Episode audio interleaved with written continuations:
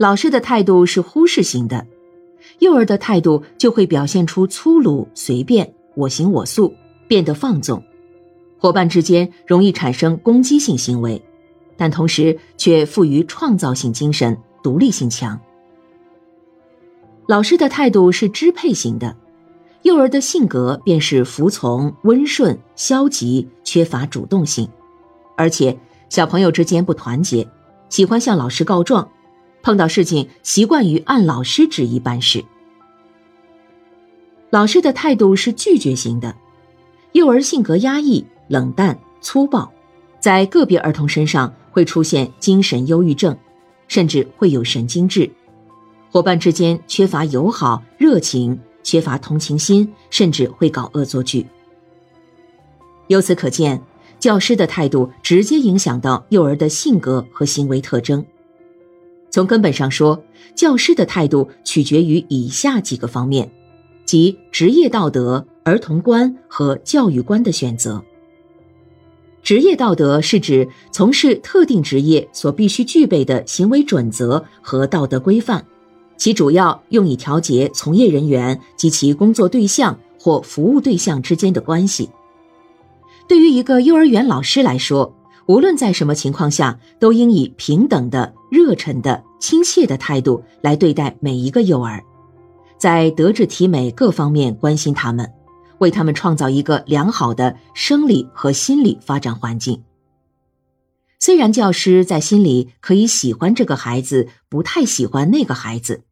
但是职业道德的要求必须以平等的态度对待每一个孩子，不要歧视他们，更不要伤害他们。而只有不断提高自己的职业道德修养，才能对幼儿持有正确的态度。儿童观是指对儿童的一些基本看法和态度，一般涉及到这样一些问题：儿童的地位与权利，儿童期的意义，儿童的特质与能力，儿童生长发展的形式与规律等。一个时代或社会，人们对于这些问题的看法或观念的总和。即为该时代或社会的儿童观。如果一位老师儿童观正确，就会用正确的态度对待儿童。比如，认识了儿童的权利和地位，就会用平等的态度对待他们；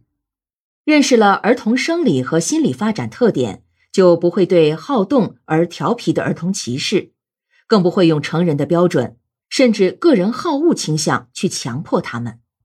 认识了儿童期的意义。就不会对某些有生理或心理缺陷的儿童采取排斥的态度，而是尽量给他们创造一些条件，帮助他们健康成长，并在尽可能范围内帮助他们克服自身弱点。儿童教育观就是基于正确的儿童观基础上，对儿童如何实施教育的一些基本看法，例如如何促进幼儿的发展。通过什么途径和方法进行发展等等，对这些问题的正确认识，都涉及到儿童教育观的一些基本观点。正因为观点的不同，从而采取不同的教育方法。由此可见，方法的更新依据于教育观的更新。由此，一个称职的幼儿园老师不仅要不断提高自己的业务能力。而且还需要在职业道德、教育观、儿童观等基本问题上树立正确的观念，只有这样，才能为幼儿提供一个良好的教育氛围与环境。